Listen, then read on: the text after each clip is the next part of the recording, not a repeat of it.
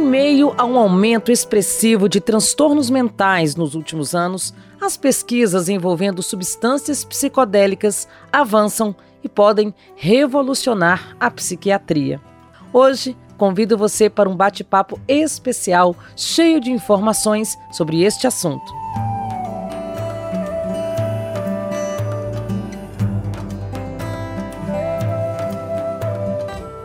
Seja bem-vinda, bem-vindo ao Sintonia Aromática. Eu sou Priscila Mendes e este é o podcast da Laslo, essencial para você que busca mais saúde e bem-estar de maneira integrativa. Após a declaração de guerra contra as drogas pelo governo americano na década de 1970, as descobertas científicas sobre os efeitos dos psicodélicos no cérebro ficaram suspensas, mas no início dos anos 90 começa uma escalada de publicações importantes, de estudos demonstrando êxito no uso de substâncias como mescalina, psilocibina, DMT, ibogaína e LSD para o tratamento de algumas doenças psiquiátricas, como, por exemplo, a depressão e o estresse pós-traumático. A ciência vem avançando, os psicodélicos demonstram sucesso nos resultados e quebram tabus na sociedade. E para falar sobre este assunto, convidamos a médica psiquiatra, membro do coletivo de redução de danos da Associação Psicodélica do Brasil, Débora Tavares. Seja muito bem-vinda, doutora Débora. Oi, Priscila. Eu que agradeço o convite para estar aqui é, falando desse tema, né, dos psicodélicos e espero poder contribuir aí para sua audiência entender um pouco melhor esse tema que é complexo, mas também é muito interessante. Isso mesmo, doutora Débora falou tudo. É um tema que existem muitos mitos, muitas controvérsias em torno disso, e a gente está aqui hoje para a gente conseguir trazer um pouquinho de informação para esclarecer para as pessoas a respeito né, do que são os psicodélicos, né, é, dentro da medicina, o que eles têm a contribuir principalmente aí na área da psiquiatria. Mas antes, doutora Débora, eu queria saber de você, há quanto tempo que você vem atuando né, nos estudos dos psicodélicos e o que, que você tem percebido aí de avanços nessa área? Sim, então, Priscila, é, eu sou psiquiatra já tem 10 anos, né, que eu terminei minha formação, é, e tem mais ou menos uns 5 anos, quatro para cinco anos, por volta de 2019, que eu comecei a estudar essas substâncias, a me interessar. Inicialmente, eu estava estudando a cannabis medicinal, que estava ali também começando né, a despontar como uma área importante dentro da medicina e da psiquiatria. E nesse mesmo contexto, eu encontrei outros colegas que também tinham interesse no estudo de psicodélicos, e a partir disso a gente começou a fazer grupos de estudos e se reunir com frequência e começar a estudar os artigos mais novos, as pesquisas científicas que vinham saindo é, sobre esse tema, né, do uso dos psicodélicos na medicina, principalmente na psiquiatria. E é interessante porque naquele início ali, né, quando eu comecei a estudar em 2019, ainda tinha bem menos coisa. E de lá para cá tem havido assim um boom muito grande de pesquisa, de interesse é, do meio científico em geral, de colegas médicos também, cada vez mais, né? E também da própria população geral. Então, realmente, de lá para cá, muita coisa aconteceu. É, além de estudar nesse grupo de estudos, eu também comecei a fazer parte da Associação Psicodélica do Brasil, que é uma associação que reúne é, estudiosos do tema, mas também usuários, né? Tem um, um lado também é, sobre a parte política de legalização, né? Associação. É, eu comecei a fazer parte da associação, é, fazer projetos dentro da associação. Hoje eu participo do grupo de redução de danos, que é ligado ali à APB, Associação Psicodélica do Brasil. E também, é, desde então, eu venho, é, sigo estudando e sigo nesse caminho aí, tentando ajudar a divulgar também informações né, em vários espaços sobre, sobre essas substâncias e sobre o possível uso delas na medicina. Ah, perfeito, doutora Débora. E aí, né, por falar aí nas substâncias, né, muita gente ainda desconhece é, o assunto, tem um tabu, na verdade, acerca dos, dos psicodélicos, né? É, então, para a gente esclarecer aqui, começando aí, né, do beabá para as pessoas que é, são totalmente leigas a respeito, como que a gente pode definir psicodélico ou psicotrópico? É, quais são as principais substâncias, as mais comuns utilizadas para fins terapêuticos? É, então, na verdade, só esclarecendo, o termo psicotrópico é, ele é um termo mais amplo, ele pode ser usado para qualquer substância é, que haja na, na mente ou que, que, seja uma medicação psiquiátrica ou que seja alguma coisa que você faça uso e que ah, gere alguma coisa na sua mente. Então, psicotrópico uhum. bem amplo, poderia incluir, sei lá, a cafeína do seu café, poderia incluir é, o rivotril que a pessoa toma, enfim, e também as drogas em geral, né, o álcool, enfim. É, então, isso seriam os psicotrópicos. Psicodélicos, né, é uma classe de substâncias e aí a gente tem algumas definições. Uma definição mais restrita que é, inclui o que a gente chama de psicodélicos clássicos, que são substâncias que compartilham uma característica muito própria em termos farmacológicos. Mas existe uma, uma definição um pouquinho mais ampla. Em geral, psicodélico é, é um termo que vem do grego, aí, que significa psico, mente, né, e delon seria revelar. Então, é, é um termo que significa revelar a mente. E se refere, na verdade, à, à característica que essas substâncias têm de alterar a consciência. Então, é, são substâncias que, quando a gente utiliza, a gente tem uma alteração significativa da nossa percepção do que está ao nosso redor e também a gente tem alterações diversas dos nossos sentidos, dos nossos pensamentos, né? É, mais ou menos como se você tomasse alguma coisa que você não tivesse é, dormindo, nem tivesse sedado, mas você também não está acordado. Então você está no estado alterado da sua consciência. E assim, é, então os psicodélicos são uma, dentro de várias substâncias que geram essas alterações de consciência, a gente tem os psicodélicos.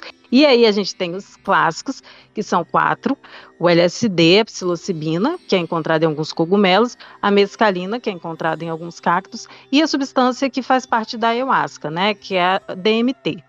E, uhum. bem, esses são os quatro clássicos. Então, assim, que são, né, assim, as pessoas conhecem, né, em geral, quando você fala psicodélico, as pessoas lembram, é, fazem essa associação com LSD, porque realmente ele foi por um período muito utilizado, naquela ali na década de 60, 70, período dos hippies, né? Foi uma substância assim que se falou muito do LSD. Então, assim, também os cogumelos, né? As pessoas associam muito a psilocibina dos cogumelos, realmente. Já a mescalina é, é menos, né, associada e a ayahuasca nem sempre as pessoas conseguem associar que é a mesma classe. Mas além, assim, a gente pode, esses são os clássicos, mas aí a gente pode ampliar e é, é aí que eu digo que tem uma complexidade, né? Porque é, é um termo que pode ser usado também para outras substâncias, como por exemplo o MDMA, que é a substância que é encontrada no êxtase. O êxtase que seria essa, essa droga que se usa em festas, né, e, e tudo mais, mas que tem ali um princípio ativo que é uma substância poderosa que gera alterações da consciência interessantes e que também é pesquisado para tratamentos. E aí também mais uma outra gama enorme de substâncias. Basicamente, os psicodélicos, eles geram alterações aí da, da nossa senso-percepção, da nossa mente, que é um tipo de alteração específica, né? Como se permitisse o inconsciente de aflorar, né? Gerasse umas alterações é, que, que tornam assim o estado mental é, é, naquele momento diferente do, do habitual, né? Entendi. Você tocou num ponto importante aí, doutora Débora, que é essa questão, né? Do êxtase, né? É, substâncias aí muito encontradas nas festas, né? Nas raves, enfim. Você acha que isso, de alguma forma, esse uso pelos jovens de maneira indiscriminada, é, contribui para que essas substâncias hoje eh, sejam vistas com certo preconceito ainda na sociedade, que gere um tabu, polêmica e que deixe a sociedade um pouco desacreditada eh, em relação ao poder terapêutico dessas substâncias? Ah, sim, com certeza, porque assim, o uso dessas substâncias nos contextos sociais, né, ele não é regulamentado. Então, é, o que acontece é que existe uma proibição dessas substâncias há um tempo, E assim, tem vários motivos que le levaram historicamente à proibição de diferentes substâncias, né? Várias substâncias já foram é, proibidas, depois legalizadas. O próprio álcool foi proibido um período nos Estados Unidos, depois legalizado. A cocaína já foi utilizada como medicação, depois foi proibida, e por aí vai, né? Então, assim, cada substância tem a sua história dentro dessa questão de proibição ou não do uso, né? Mas eu acredito que é, o fato da gente não ter uma regulamentação dos psicodélicos é, ao longo do tempo, desde que eles foram popularizados, né, o seu uso e tudo, ali já é, ali no século XX, vamos colocar na metade do século, a partir da década de 50, 60 e tudo, né, eles eram muito usados e depois eles foram proibidos por volta da década de 70. E no caso do MDMA, né, na década de 80. O que acontece é que essa proibição ela faz com que o uso ele não tenha nenhuma regulação e nem a produção e nem a qualidade da substância. Então o que acontece? Se fosse regulamentado, um menor de idade não poderia usar. Né? Se fosse regulamentado, a gente teria um, um, uma característica da substância, uma informação, talvez, da população, que faria com que as pessoas tivessem que usar em certos contextos específicos, com certos cuidados específicos, né? Não poderia ser é, qualquer pessoa com qualquer quantidade, enfim, existem várias é, possibilidades de regulamentação, mas é fato que de, se realmente, se você não regulamenta, fica uma coisa proibida, aí realmente o jovem vai lá, utiliza uma coisa proibida, utiliza num contexto que às vezes ele não tem o conhecimento sobre aquilo, então, não só ele não tem conhecimento dos riscos e danos ligados à substância, mas também muitas vezes é, nem se aquela substância é aquilo ali mesmo, né? Porque não, que ele está comprando ali, muitas vezes ele acha que tem MDMA numa bala que foi vendida, ah, isso é um Exas e tem MDMA, e às vezes não tem, tem outra coisa, isso pode ser super perigoso. Então, é, eu acho que toda esse, essa, essa questão da proibição acaba contribuindo, sim, para uma série de é, situações que são problemáticas socialmente, e aí, claro, é natural que a sociedade crie né, um, um certo. É, uma percepção maior de risco e uma preocupação com essas substâncias. Perfeito. Agora, doutora Débora, qual que é o grande diferencial né, dos psicodélicos em termos aí de tratamento? É, o que, que se observa é, sobre a eficácia comparando-se a métodos e drogas convencionais, por exemplo? É, então, hoje os psicodélicos, eles são pesquisados para algumas coisas dentro da psiquiatria, né, como é, possibilidade de tratamento. Os psicodélicos clássicos ainda estão em pesquisa, né, nenhum deles ainda é aprovado como tratamento propriamente. Mas existem também alguns que, como eu te falei, num termo mais ampliado de psicodélico, que seriam, por exemplo, a cetamina e a ibogaína, que já são aprovados para tratamento. Mas, assim, falando dos clássicos, a gente pode dizer que hoje eles são pesquisados para depressão, para estresse pós-traumático, são pesquisados para toque, são pesquisados para é, questões de ansiedade ligadas a momento de, é, de, de, pessoas em, em, em, quadros terminais, né, momentos que se aproximam da morte, é, e mais uma série de outras questões, principalmente ligadas também a dependências de outras substâncias, porque os psicodélicos, ao contrário do que as pessoas pensam, eles não geram dependência, os clássicos, né? Então, eles na verdade ajudam a, a pessoa a se livrar de dependências, como dependência do álcool, do cigarro ou até de outras drogas, né, como cocaína e por aí vai. Então, é, as pesquisas são para esses quadros. E as vantagens, é, aí a gente tem que comparar com o que hoje a gente tem né, na psiquiatria como tratamentos. E a gente não tem tratamentos tão eficazes para alguns quadros, né? Assim, é, não é nem que a gente não tem tanta eficácia, mas existem sempre efeitos colaterais, existem questões nas medicações que nós temos hoje.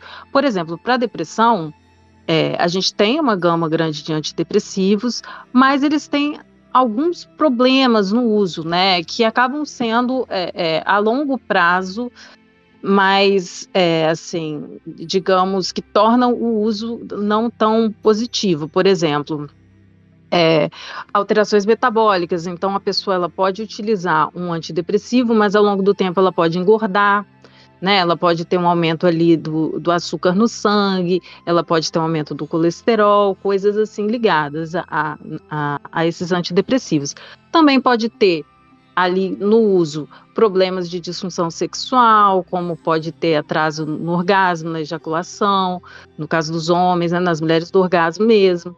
Isso e várias outras questões, né, fazem com que as substâncias que nós temos hoje né, da psiquiatria, elas tenham bastante utilidade em vários casos, né, em vários quadros, mas elas têm as suas limitações, trazem seus efeitos colaterais.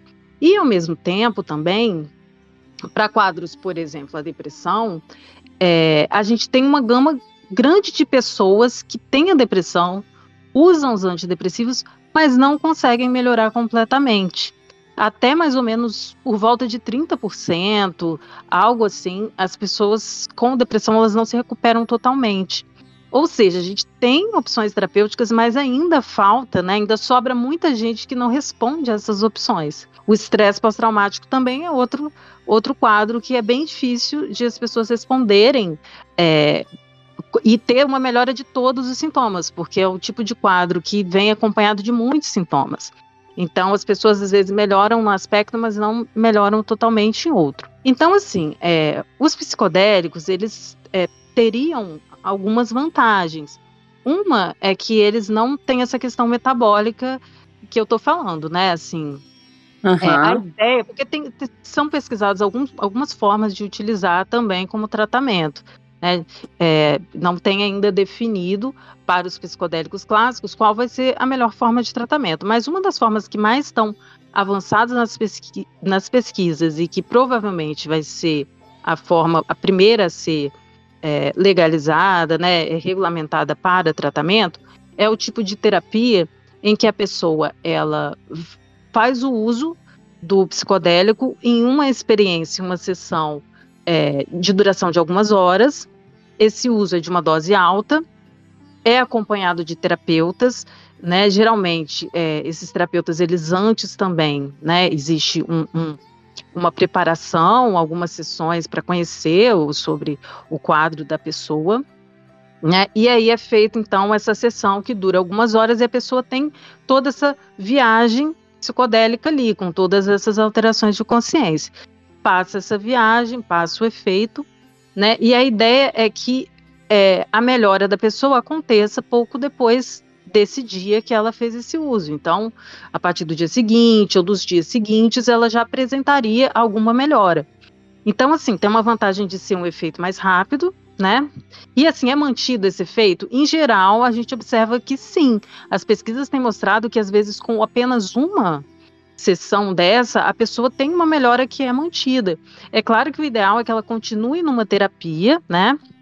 ela não fique dependendo só disso, mas de fato, é, para muitos psicodélicos, apenas aquela viagem ela pode ser já terapêutica, apenas uma vez. Então, assim, isso tem a vantagem de ser rápido, tem a vantagem de ser é, algo que a pessoa não precisa usar todo dia. Então, por exemplo, uma pessoa também que teria um risco de suicídio, é, às vezes ela está ali com uma medicação psiquiátrica que ela tem que usar todo dia, pode ter o risco de algum momento ela usar aquela medicação em excesso, por exemplo. No caso do psicodélico, isso não aconteceria. Então, assim, tem é, várias vantagens possíveis, né? São coisas que a gente vai, vai observando, mas, mas teria essa, essa vantagem aí. Entendi. E você falou dos efeitos, doutora Débora, eu acho que é uma curiosidade de muita gente. Quando se fala em psicodélicos, já traz aquela ideia, né, de que a pessoa vai ter ali visões alucinógenas, né, com aquelas formas geométricas coloridas, alta sensibilidade emocional. Isso é para todo mundo? Isso varia de pessoa para pessoa? Ah, então, isso varia muito, né? É, assim, depende também da substância que está sendo usada. Para os psicodélicos clássicos, é isso aí mesmo, assim, a, a, o, o, classicamente o que se tem de, de viagem psicodélica é, é isso que é relatado. Porém, a gente sabe que nem sempre a pessoa vai ter todas essas alterações ao mesmo tempo. Então, por exemplo, as alterações visuais, né, da pessoa fechar os olhos e ver imagens coloridas, essas coisas, não é todo mundo que tem. Então, assim, ou as pessoas podem ter níveis diferentes. Algumas vão ter muita alteração visual, vão ver muitas coisas ali é, até de olhos abertos, não só de olhos fechados, outras não. né? Outras vêm menos, né? Ou alterações de percepção, as emoções que vão aparecer, é imprevisível, né? Como a pessoa vai, vai responder essa viagem psicodélica. Eu poderia dar um exemplo assim, é, é, mal comparando, é como se fosse sonho, né? Uhum. Assim, tem sonhos que a gente sonha e a gente, é, quando a gente se lembra, a gente lembra de, uma, de, alguma coisa emocional ali, ou a gente lembra de, de, imagens, outros sonhos a gente não lembra, a gente não sabe direito onde estava. É, então, assim, tem as variações, né? Então, da mesma forma, a viagem psicodélica, só que muito mais variável, na verdade. A viagem psicodélica ela pode ser muito variável, porque as alterações podem ser alterações é, desde, por exemplo, a pessoa ter uma alteração de percepção, se sentir pequenininha, ou se sentir gigante, ou é, sabe, ou, ou, ou, ver uma coisa completamente alterada, ver o som, ou então, enfim, assim, é, é, é uma gama muito grande e não dá para você ter uma previsibilidade do que vai acontecer ali né? É a mesma pessoa, ela pode usar a mesma substância em dias diferentes e um ela ter uma viagem de um jeito e outro ela ter viagem de outro. Então isso depende de assim, é meio que o acaso, né? Não é previsível. Uhum.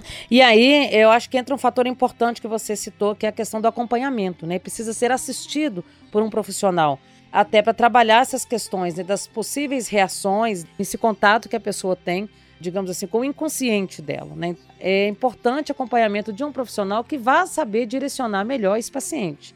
Sim, é, inclusive assim, é muito importante dizer isso também, né? É, é importante também ter uma indicação médica para os casos em que a pessoa é, vai utilizar e ela está querendo, né, vai ser um uso terapêutico. Então, quando for regulamentado como uso terapêutico, vai ser prescrito por um médico, né, preferencialmente um psiquiatra. Então, é, antes da pessoa fazer esse uso, ela vai ter a consulta, porque tem alguns casos é, de certos quadros psiquiátricos nos quais é contraindicado, absolutamente contraindicado a pessoa utilizar um psicodélico, pode ser bastante arriscado. Né? Então, por exemplo, uma pessoa que tem um quadro de esquizofrenia, alguma pessoa uhum. que tem um uhum. quadro de um transtorno bipolar grave, né? ou que já tenha tido uma que a gente chama de depressão psicótica, né? que são alterações aí é, assim do pensamento, da percepção que a pessoa pode ter em episódios depressivos. Então, assim, é, tem vários quadros psiquiátricos que contraindicam a pessoa usar psicodélico. Se ela utilizar, ela pode piorar, né? Ela pode abrir um surto, algo assim. Isso é fato. E além disso, é, também tem alguns quadros clínicos, né, da parte física também, que exigem cuidados maiores. Então, é, se a pessoa tem algum problema cardíaco, algum problema hepático, é, não é que é contraindicação absoluta, mas ela vai ter que ter um acompanhamento, vai ter que estar muito bem cuidada é, no momento que ela fizer esse uso. Então, é, da mesma forma também, né, a questão de medicações que a pessoa usa as substâncias psicodélicas são substâncias ali que é, interagem também com outras medicações, outras substâncias. Então, a pessoa não pode estar tomando a medicação dela normalmente e ir lá utilizar o psicodélico sem uma orientação. Né? A gente Sim. faz essa orientação. Então, é, por isso que é importante que as pessoas entendam que elas precisam de um acompanhamento médico antes, né? E elas precisam também do acompanhamento psicológico, porque aí são dois, digamos assim, dois lados de risco, né? Um lado é o risco físico, digamos, essas questões que eu estou falando, é, né, de problemas do coração, problemas do, do, fígado, problemas, enfim, diversos, interações medicamentosas, uma parte física que a gente olha.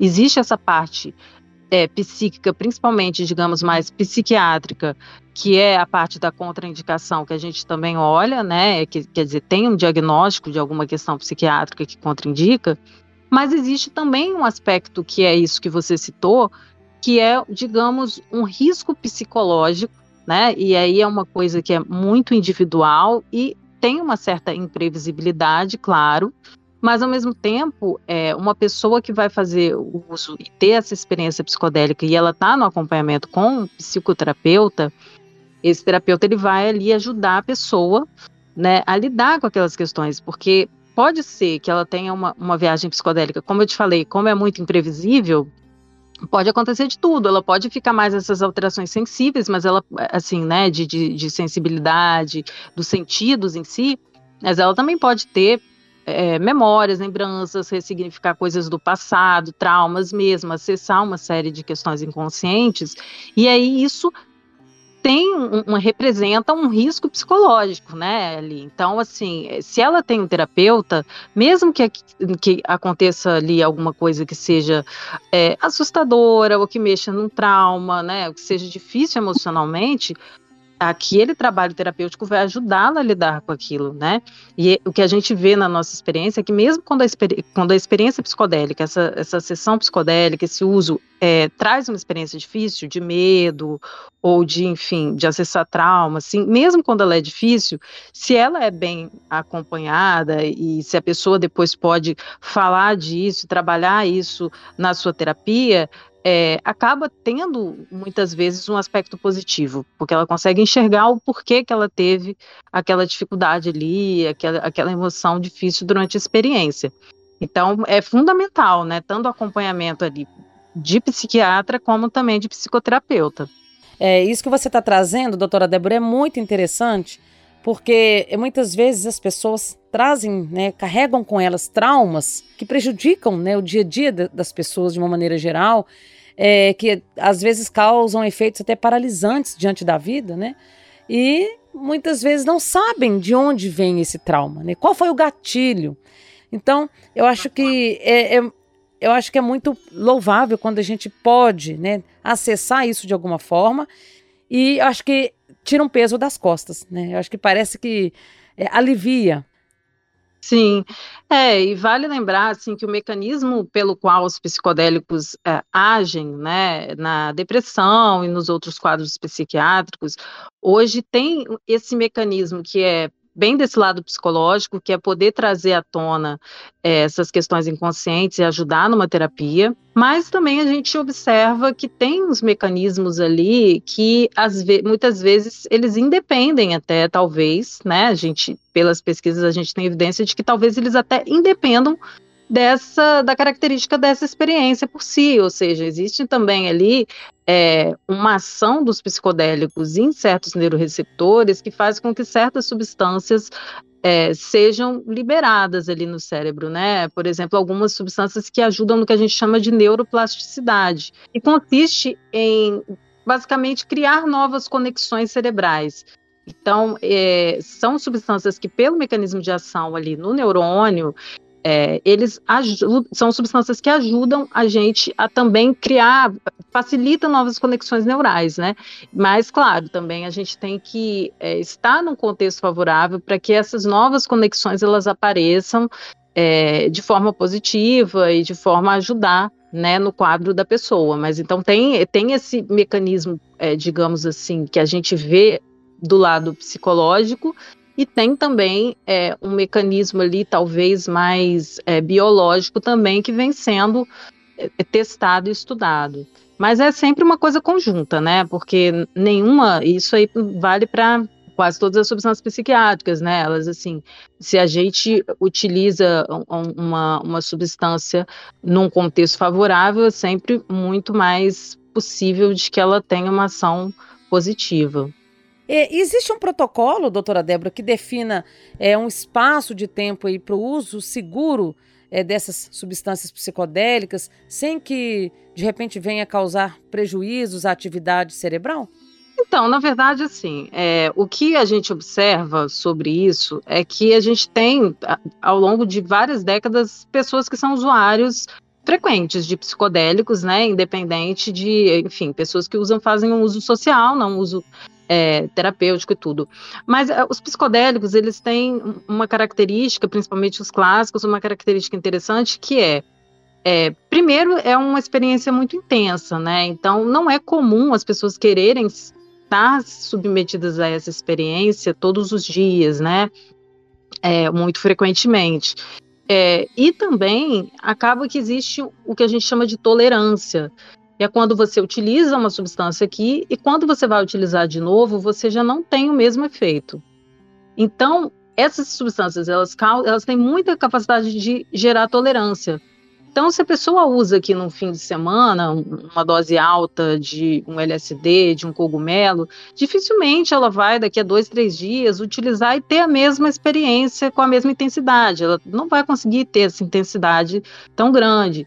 Né? E também não tem, essas substâncias, elas não têm é, um mecanismo de adicção, é, ao contrário de algumas substâncias que geram muita dependência, como por exemplo a cocaína, que a gente observa que existe um, uma necessidade de usar mais. Os psicodélicos, eles nas pesquisas, é, na pesquisa básica, né, a gente não observa esse, isso.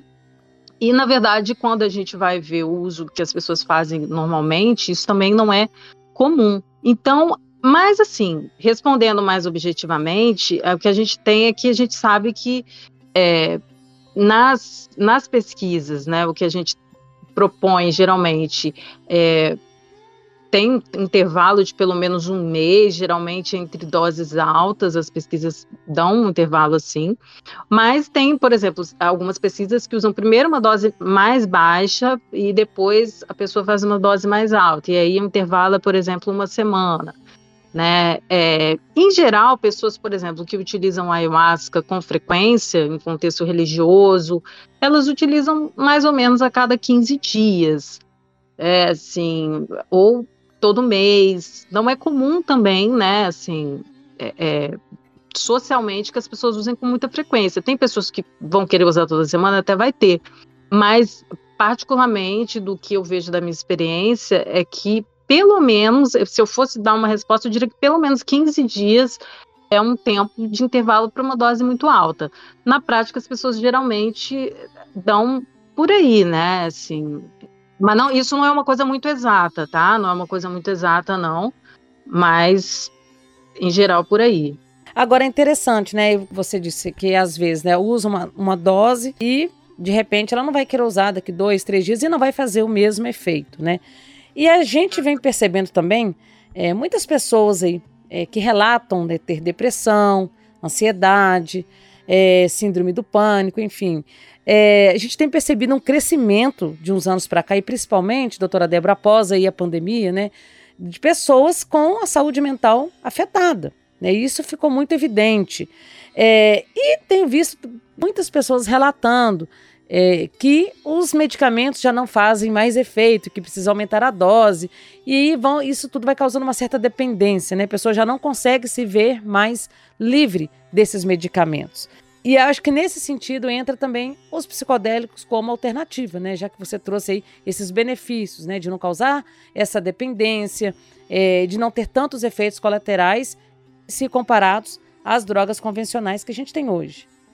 Sim, isso poderia ser um, um, um benefício potencial, né? Se, se essas substâncias se mostrassem boas o suficiente para substituir é, outras que são utilizadas todo dia e que às vezes é, acabam tendo, como eu falei, alguns efeitos de longo prazo que não são bons, né? Vale lembrar assim, é, as medicações que hoje nós temos, é, por exemplo, para depressão ou para vários outros quadros psiquiátricos, é, hoje a gente tem muitas muitas medicações que não geram dependência, né? É, é, assim, o que pode acontecer é uma necessidade de um uso de longo prazo por N fatores, né? É, mas a gente tem várias que não geram a dependência da substância em si, da, da, medicação em si, né? Mas sim, poderia ser uma alternativa, às vezes até uma associação, né? A pessoa ao mesmo tempo faz é, uma sessão de terapia psicodélica, é, a gente porque assim, não é um. É, não sei se ficou claro, mas assim, as a gente não tem pesquisas de muito longo prazo, mas o fato é que é razoável supor que esse, essa sessão terapêutica com psicodélico ela vai ter que ser repetida de tempos em tempos, né? A não ser que sejam quadros clínicos mais simples, digamos. A pessoa está ali num, num, num, único episódio depressivo e ela fez aquela sessão, se, se, ficou bem daquilo e não volta a ter. Mas as pessoas que têm quadros muito graves, né, quadros recorrentes, talvez elas vão precisar de uma certa recorrência do uso dos psicodélicos. E pode ser que também né, é, os psicodélicos não possam resolver com, por completo todos os sintomas da pessoa. Então, talvez ainda permanece algum sintoma que vai precisar ser também ali medicado, né, entre uma sessão psicodélica e outra pessoa utilizar uma medicação. Então, isso pode ser, né, não, não, não vai ficar um tudo ou nada, provavelmente, a pessoa vai seguir utilizando algumas coisas ainda, né, vale lembrar que é, além dos psicodélicos clássicos, hoje a gente já tem, por exemplo, a, a ketamina ou uhum. cetamina, tipo de, na verdade, é um anestésico, digamos assim, né? É tradicionalmente usado como anestésico, mas que pode ser considerado uma substância psicodélica no, no sentido de que ela também gera umas alterações é, é, de nível de consciência, né? E alterações ali da senso-percepção. É, e é utilizada para tratamento principalmente de depressão mais grave, que não respondeu a outras coisas. É, e no caso da ketamina, por exemplo, as pessoas não deixam de usar os antidepressivos porque estão fazendo uso da ketamina. Então, é, são sessões, tem algumas sessões de ketamina com um certo intervalo, né? As pessoas continuam utilizando, só que elas têm uma melhora maior quando elas usam também a ketamina. Então, são formas, modelos de, de, né, de terapia que ainda vão sendo, aos poucos a gente vai vendo o que mais funciona, né, e, e, vai sendo feito ao longo do tempo. Entendi. Agora, doutora Débora, você falou também de um ponto que é a ayahuasca. A gente vê isso muito sendo propagado né, nas redes sociais, jovens se interessando pela ayahuasca, tanto pela experiência mais espiritual, né, é, no contexto mais de rituais, quanto também pela promessa né, de, de uso terapêutico né, nas questões aí, principalmente de depressões graves.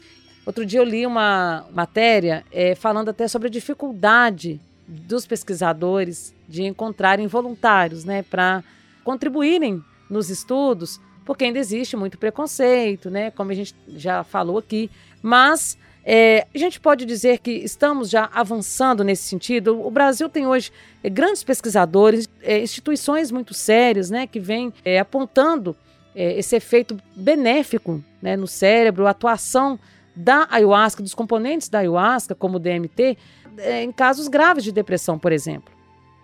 Sim, assim, eu acho que o preconceito existe, claro, né? Mas cada vez tá menor, assim. Como eu te falei, de, desde 2019 para cá, mudou bastante a percepção das pessoas.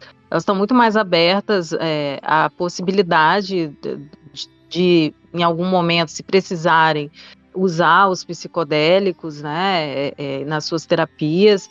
Então, é, geralmente, assim, as pesquisas, as primeiras pesquisas, elas eram muito feitas recrutando pessoas que já têm alguma afinidade pessoas que já, por exemplo, ah, vamos fazer uma pesquisa com ayahuasca, mas muitas vezes são pessoas que já, já utilizaram antes, que já frequentam alguma coisa, que se interessam lá pelo recrutamento e tudo. Mas é, também, né, é, é possível, sempre, é, são feitas várias formas de recrutar as pessoas, né, é, e, e, e, aí chegam pessoas também que, que nunca utilizaram, então, eu, mas eu percebo que tem havido cada vez mais é, uma quebra de preconceito. É, gente, nesse trabalho de, de, falar disso, de divulgar. Hoje a gente já tem séries que estão bem famosas, né? Séries da Netflix que falam desse assunto, está saindo Sim. em várias revistas, né? É, enfim, no Fantástico saiu reportagem.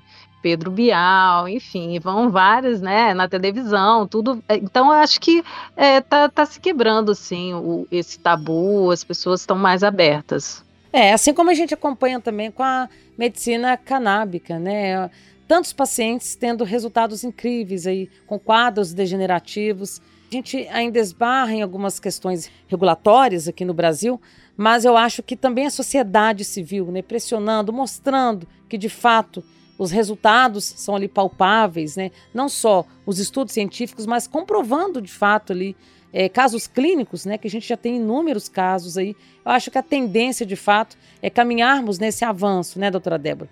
Tudo precisa, é, primeiro, de uma, acho que uma cultura de educação, de informação, né, para as pessoas, para que aos poucos é, a medicina também possa avançar. Sim, concordo bastante. É isso, esse, esse trabalho né, que você está fazendo aqui e, e, que vários meios de comunicação estão fazendo são super importantes, porque é a partir mesmo da sociedade começando a entender isso é que a gente vai poder é, ter essas quebras de, de, preconceitos em geral, né, com as substâncias psicodélicas. Então, é, porque tem, não, não pode ficar uma coisa também só restrita à, à parte científica, médica, só de quem estuda, né? As pessoas têm que também se apropriar desse conhecimento, é, até para elas entenderem também sobre riscos, né? É, entenderem a importância de procurarem profissionais sérios a esse respeito, porque tem também, né? É, acaba que existem pessoas que começam a querer é, ganhar vantagem sabendo que essas substâncias estão se popularizando e aí, de repente, não são profissionais de saúde, não têm formação, mas querem é, fazer alguma coisa até mesmo sem a regulamentação. Então, vão surgindo também vários várias pessoas aí interessadas só mesmo em, em, ganhar a sua parte sem responsabilidade. Então, assim, quando a população entende do que se trata, entende sobre os riscos, né, e potenciais benefícios e sabe, né, é, é como que tem que ser usado para que para minimizar os, os riscos, é, isso aí faz toda a diferença, né?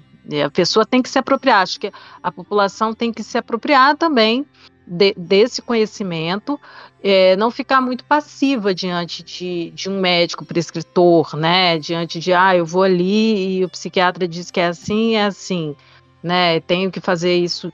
Não, não, não é uma coisa tão passiva também, né? A gente tem que, pelo menos eu tento, assim, na, na minha prática, é, independente né, de, de qualquer coisa, por exemplo, quando eu passo uma medicação psiquiátrica, eu explico também para a pessoa para que, que serve aquela medicação, o que, que são os efeitos esperados, e tento estimular até, inclusive, assim, ela ter uma certa autonomia de, de entender, às vezes, que, ah, não, hoje eu posso usar essa dose aqui, hoje eu posso usar um pouco menos, porque estou melhor em certos aspectos. Então, assim, até essas variações da dosagem, a, a, pessoa ter a capacidade dela mesma fazer, né? Ou identificar algum, algum efeito colateral, ela mesma identificar.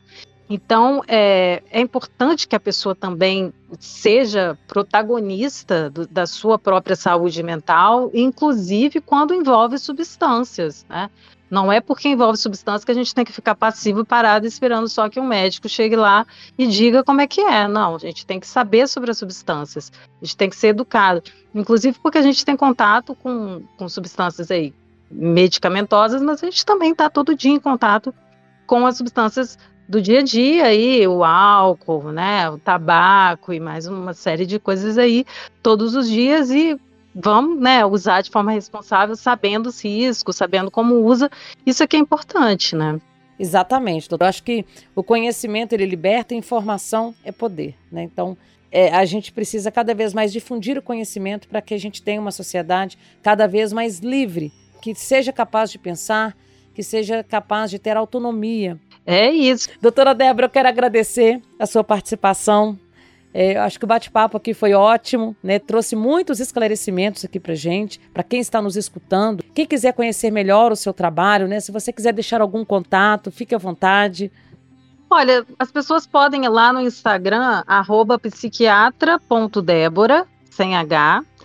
É, e aí as pessoas podem, a partir desse, do Instagram, vão encontrar ali o meu número de WhatsApp, que é onde elas podem falar para marcar uma consulta né? E também, enfim, tem ali o link para o meu site.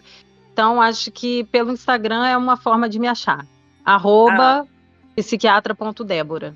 Arroba psiquiatra.débora. Perfeito, doutora Débora. Parabéns por este trabalho. Muito sucesso aí na sua jornada e torço para que nós tenhamos boas notícias, né? Sempre eh, avançando nesse sentido e tendo novidades. O canal aqui está aberto, né? Fica aberto aí o convite Tá certo, Priscila. Obrigada, agradeço. Foi um prazer conversar com você. E até uma próxima, quem sabe.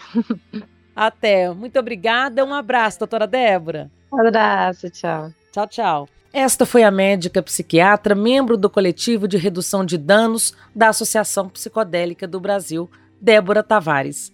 Se você gostou deste conteúdo, compartilhe, ajude a propagar informação e a derrubar tabus.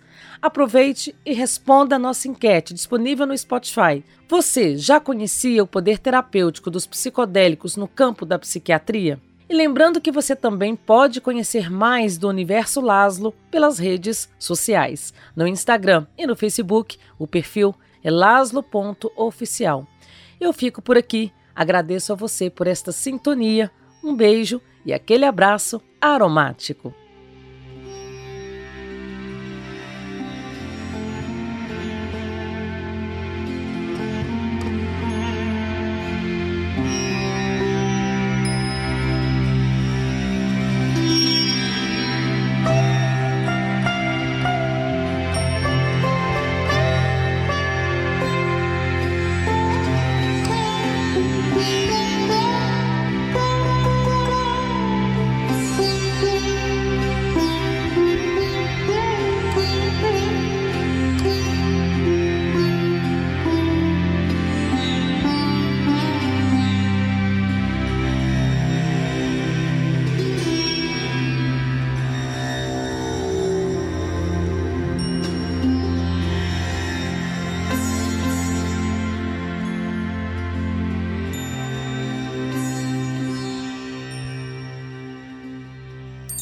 Laszlo, o essencial em sua vida.